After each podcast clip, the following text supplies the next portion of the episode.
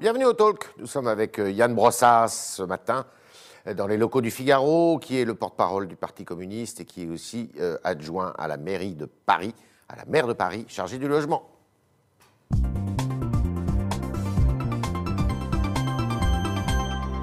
Yann Brossas, bonjour. Bonjour Istrea. Alors ce matin, il y a un petit débat qui naît là sur les terrasses à Paris. Euh, on avait compris l'année dernière qu'à cause de la crise et de la crise sanitaire, eh bien, euh, euh, la mairie de Paris aurait des tolérances pour que les, les restaurateurs, les bars puissent s'étendre un peu sur les trottoirs. Et puis là, il semblerait qu'on veuille les taxer néanmoins. Est-ce que vous êtes pour ça?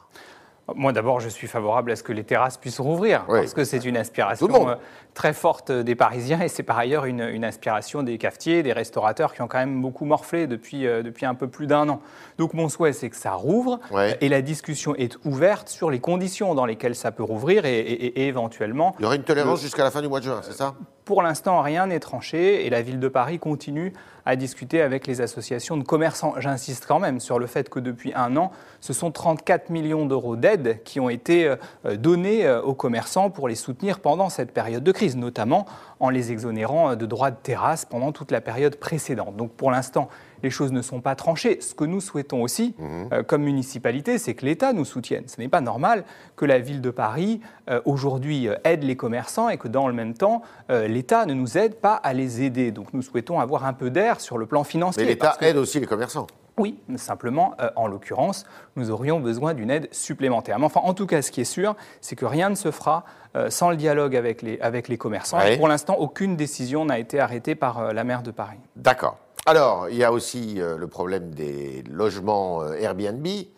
Euh, alors, vous en êtes où? Parce que bien, il semblerait que Madame Vargon ait pris le parti de Airbnb et ne veuille pas justement que ben, vous limitiez dans la ville de Paris euh, les logements Airbnb comme vous l'aviez prévu de le faire. Je suis extrêmement surpris par, euh, par les propos de Mme Vargon. Ça fait de nombreuses années qu'elle est la ministre du Logement euh, depuis euh, un an à peu près. Je suis très très euh, choqué par les propos qu'elle a tenus, qui en réalité consistent à, à défendre cette multinationale euh, américaine. Alors même que la ville de Paris se bat depuis longtemps pour réguler ces plateformes. Alors même aussi que les hôteliers sont euh, en grande difficulté en ce moment, en très grande difficulté à cause, à cause de la crise et qu'ils méritent d'être soutenus bien davantage que cette multinationale qui se débrouille pour ne pas payer d'impôts. Moi, ce que je souhaite, euh, c'est que euh, nous puissions profiter de l'accalmie que nous avons en ce moment, parce qu'il y a effectivement moins de locations touristiques depuis euh, un peu plus d'un an et plus de logements qui sont disponibles pour les Parisiens. Ce que je souhaite, c'est que nous puissions profiter de cette période d'accalmie pour mettre en place des règles de telle sorte que lorsque les touristes reviendront, on n'ait pas à nouveau une invasion par ces quoi ces locations règles que vous voulez Bah, fixer?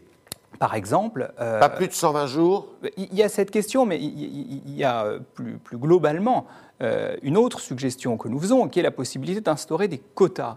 Euh, nous avons Alors, par quartier Effectivement, euh, nous avons constaté que dans un certain nombre de quartiers de Paris, je pense euh, au centre historique, au Marais, je pense à Montmartre, euh, il y a eu une proportion énorme de logements qui ont été euh, transformés en hôtels clandestins. Pourquoi est-ce qu'on ne pourrait pas mettre en place un système de quotas? Enfin, en donc, hôtel clandestin, en logement Airbnb. dire. Exactement, Pas- qui de fait sont des hôtels clandestins, puisque je parle de logements qui sont loués toute l'année sur les plateformes de location touristique. Vous Pas dire que c'est un logements- fonds de commerce. ben oui, pas de logements qui sont loués de manière euh, occasionnelle. Et d'ailleurs, ça gêne beaucoup euh, les copropriétaires qui voient en permanence les allées euh, et venues.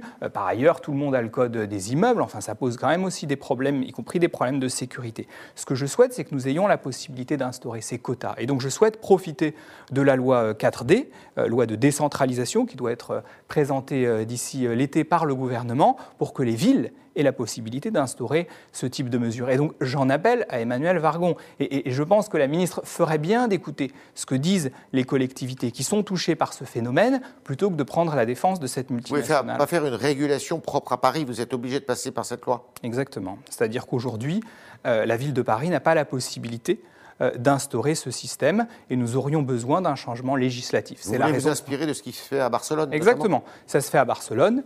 Euh, Barcelone, qui est une ville avec laquelle nous sommes en dialogue constant sur ce sujet des, des régulations des, des meublés touristiques. Et donc, vraiment, j'en appelle à la ministre du Logement, un peu de sérieux sur ce sujet, plutôt que des, des polémiques euh, qui ne servent à rien. Et ça se réglera quand? Ben, ça peut se régler euh, si euh, la loi nous autorise à le faire euh, d'ici l'été. Donc j'a- j'attends beaucoup de, l'écoute du gouvernement sur les, amendements que nous proposerons à cette loi. alors, on passe à un tout autre sujet, qui est celui de la sécurité. Vous en parliez, mais qui n'est pas du tout la même. C'est la loi qui va être proposée demain par le, aujourd'hui, pardon, par le ministre de l'Intérieur. Est-ce que vous, vous faites un lien euh, ça a agité pas mal euh, les débats en France au début de cette semaine entre immigration et terrorisme.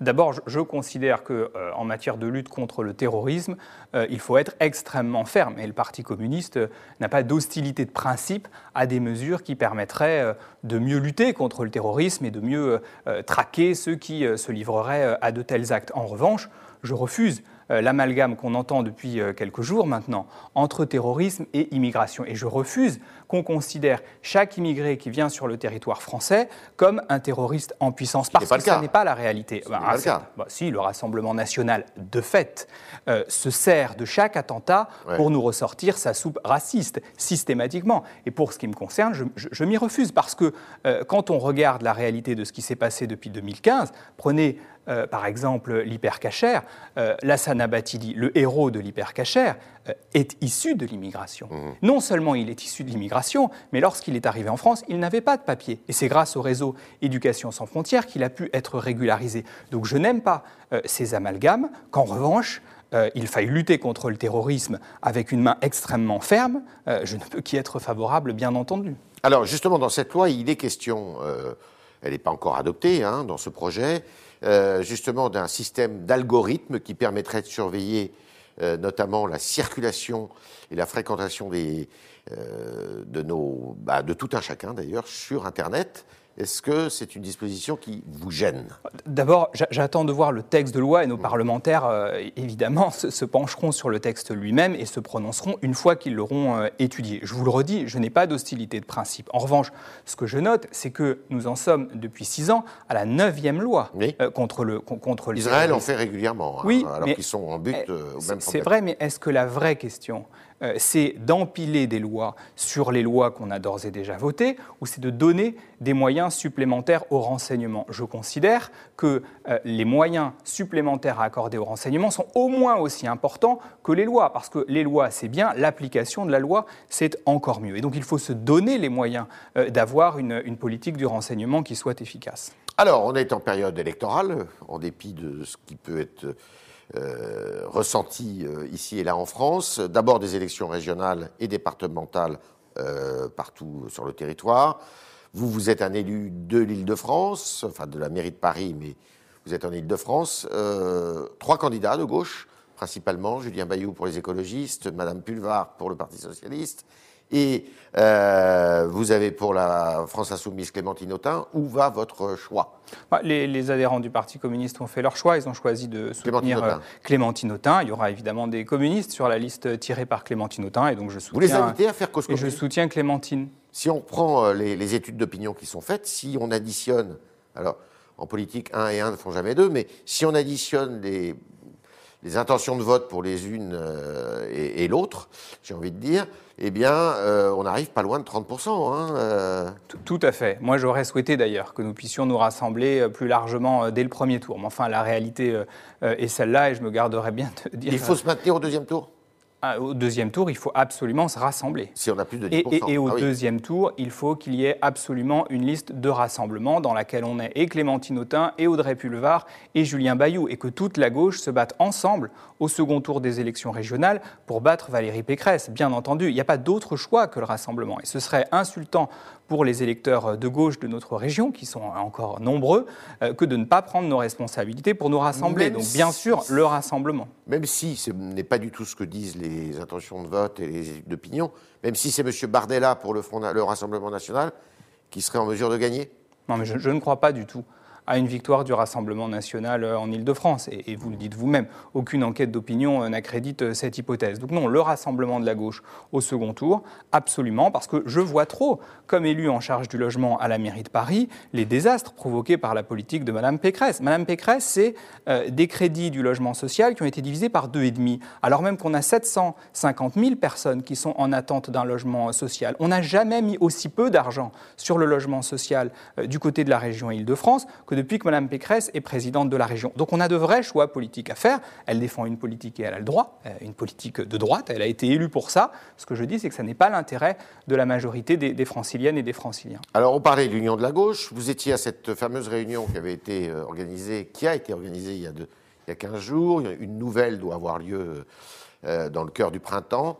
et néanmoins, bah, vous avez un candidat dont vous êtes le porte-parole, d'ailleurs, M. Fabien Roussel, qui est secrétaire national du Parti communiste, qui de toute manière sera candidat à la présidentielle. C'est sûr, c'est absolument euh, il ne peut pas revenir en arrière, là. D'abord, ce sont nos adhérents euh, qui en décideront. Nous sommes un parti démocratique. Ça se décide début mai. Et effectivement, les 8 et 9 mai prochains, les adhérents du Parti communiste se prononceront. Ma conviction, c'est que nous aurons un candidat et que ce sera effectivement euh, Fabien Roussel, que je soutiens, euh, parce que je suis convaincu que c'est un excellent candidat et que euh, si nous avons euh, le souhait de remettre la question sociale au cœur du débat, on a besoin d'avoir quelqu'un comme, comme Fabien Roussel, candidat à l'élection présidentielle. Moi, je vous le dis, je ne pense pas, et c'est ce que j'ai dit d'ailleurs à cette réunion des forces de gauche, je ne pense pas que le principal problème de la gauche, ce soit sa division. Je pense que le principal problème de la gauche, c'est qu'elle ne s'intéresse pas au problème des catégories populaires. Et il ne peut pas y avoir de victoire de la gauche sans les catégories populaires. Oui, je pense que la gauche euh, ne, parle pas suffisamment aux ouvriers, aux employés. Elle parle à qui, la gauche, alors Elle, s'empêtre dans des débats qui n'intéressent personne. Je ne pense pas... Vous parlez à quoi Je, ne pense pas... colonialisme, mais je ne pense de l'intersectionnalité je, je, vais être très clair. Je ne pense pas que l'ouvrier qui travaille au 3-8 s'interroge tous les matins euh, sur les réunions non mixtes. Je pense qu'il n'en a rien à faire. Et donc je pense que la gauche doit revenir à son cœur de métier. Nous sommes dans une situation aujourd'hui où la France, cinquième puissance économique du monde, compte 10 millions de pauvres. La gauche a peut-être des choses à dire là-dessus. Alors que dans le même temps, les entreprises du CAC 40 versent 51 milliards d'euros à leurs actionnaires. Parlons de ça. Mhm. Parlons répartition des richesses. Parlons pouvoir d'achat. Elle s'intéresse trop aux minorités, c'est ce que vous dites non, je, je, dis que la gauche doit s'intéresser prioritairement à la question sociale et qu'il ne peut pas y avoir de victoire de la gauche si les ouvriers, les employés, ceux qui travaillent et veulent vivre de leur travail ne se reconnaissent pas en elle. Et ce discours que vous tenez là, vous ne sentez pas chez vos partenaires ou euh, ceux que vous avez euh, rencontrés euh, il y a 15 jours? Moins. Moins. et, en tout cas, je suis convaincu qu'avec Fabien Roussel, on aura un candidat qui Ça veut dire qu'il n'y a pas d'avenir de la gauche. Alors si il n'y a pas moyen, justement, que toute la gauche s'intéresse davantage. Ah, mais la gauche peut changer. D'ailleurs, la gauche a changé dans le mauvais sens ces dernières années. Donc ma conviction, c'est qu'elle peut aussi changer dans le bon sens. Et que pour qu'elle change dans le bon sens, il faut que Fabien Roussel soit candidat et fasse un bon résultat à l'élection présidentielle. Enfin, quand vous voyez euh, qu'aujourd'hui, euh, dans la catégorie euh, ouvrier, on en a entre 10 et 15% qui votent à gauche. Enfin, comment on peut imaginer que la gauche puisse gagner l'élection présidentielle Ils sont partis, bah, ils sont partis pour beaucoup dans l'abstention, pour un certain nombre du côté du Rassemblement national. Moi, je ne l'admets pas. Et je ne me fais pas à cette situation-là. Moi, je me suis engagé en politique pour changer la vie euh, de la grande majorité du peuple et des gens modestes, pas pour, euh, euh, pas pour m'empêtrer dans des, dans des débats qui ne les intéressent pas. Et vous n'auriez pas pu, comme certains députés d'ailleurs communistes, le, le, pense et, l'imagine, bah, se mettre derrière, se ranger derrière euh, Jean-Luc Mélenchon. Bah, il n'a pas ce discours-là, Jean-Luc Mélenchon D'abord, non. Je pense qu'il a un discours qui a changé depuis 2017. Euh, et puis, par ailleurs, nous l'avons soutenu deux fois. Oui. Et euh, nous en avons tiré un certain nombre de leçons. Moi, je pense que quand on est un parti politique national comme le Parti communiste, on a vocation à être présent à l'élection maîtresse de la vie politique française. Mhm. De fait, l'élection présidentielle, c'est l'élection euh, qui euh, compte le plus dans le cœur des Français. On n'aime ou pas cette élection, mais enfin, de fait, c'est celle à laquelle les Français participent le plus. Et donc, si le Parti communiste a des choses à dire, il doit les dire à l'élection présidentielle. On est avec euh, Yann Brossat, porte-parole du Parti communiste ce matin, et on continue avec vos questions, chers internautes, qui sont posées par Jean-Baptiste Semertian.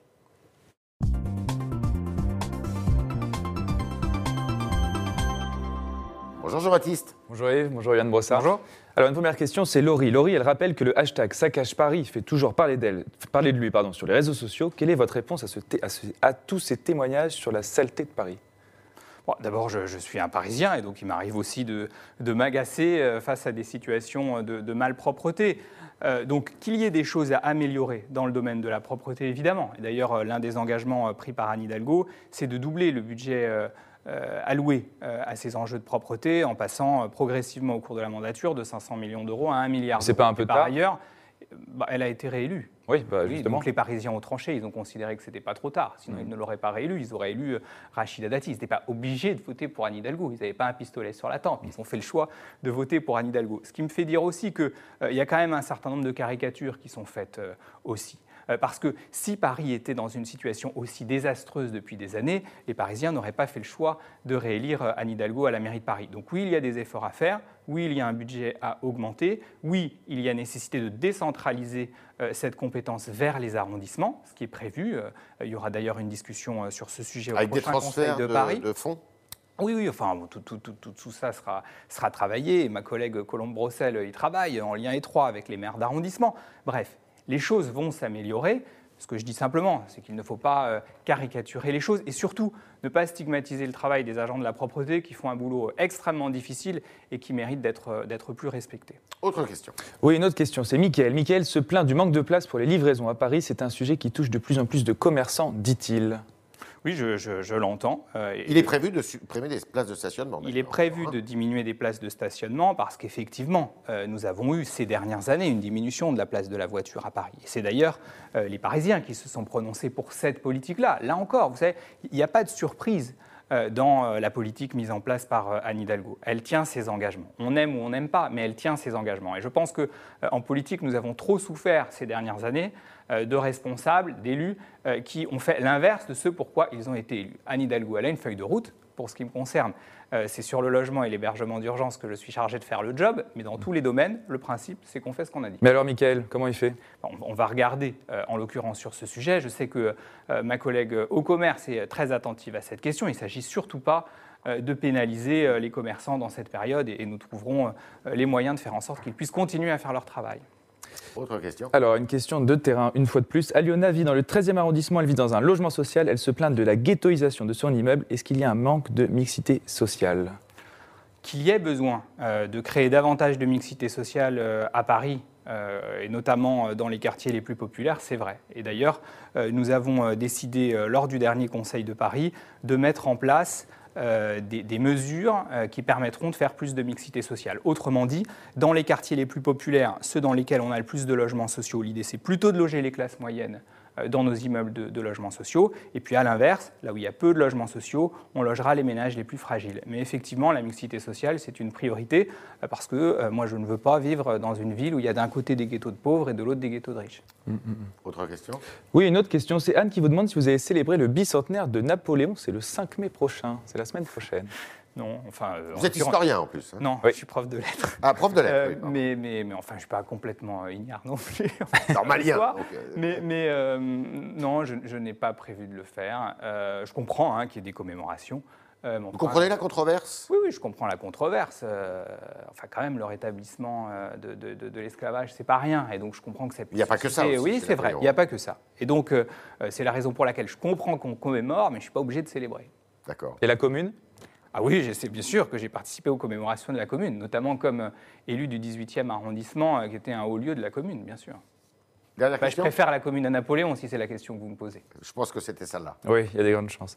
Euh, C'était une question un peu plus large cette fois-ci qui était, et selon Eric, le Parti communiste a abandonné la cause ouvrière. Désolé, on revient à un sujet plus politique. Il se, il se, Est-ce que les communistes votent plus du tout pour les ouvriers? Est-ce qu'ils ont Euh, oublié non, les ouvriers Où les ouvriers ne votent plus Non, pour les plutôt, communistes. là, la question c'était est-ce que les communistes ont oublié les ouvriers? Non, je, je- je ne le pense pas. Et l'attention du Parti communiste aux gens modestes, euh, à ceux qui veulent vivre de leur travail est toujours là. D'ailleurs, alors ce pas les ouvriers, mais ce sont les, les- les retraités agricoles. Vous avez vu que André Chassaigne, dé- député du Puy-de-Dôme, a obtenu l'augmentation des retraites agricoles. C'est 227 000 retraités agricoles qui vont voir leur pension augmenter de 100 euros en moyenne. Euh, et et c'est un combat que André menait depuis très très longtemps. Euh, et il l'a arraché du gouvernement, ce qui n'est pas facile quand on est dans l'opposition. Euh, et ça témoigne du fait que le Parti communiste est attentif euh, à ceux qui ont des, des petits moyens euh, et, et qui méritent d'être revalorisés. Merci Yann Brossard. Merci, Merci à vous. d'être passé dans les studios du Figaro ce matin, à quelques six semaines maintenant des élections euh, régionales et départementales, qu'il ne faut pas oublier, même si Paris n'est pas concerné. Euh, et merci à vous autres d'avoir posé vos questions, euh, qui étaient relayées par euh, Jean-Baptiste Semerjian. Merci Jean-Baptiste. Merci. Et à demain, si vous le voulez bien.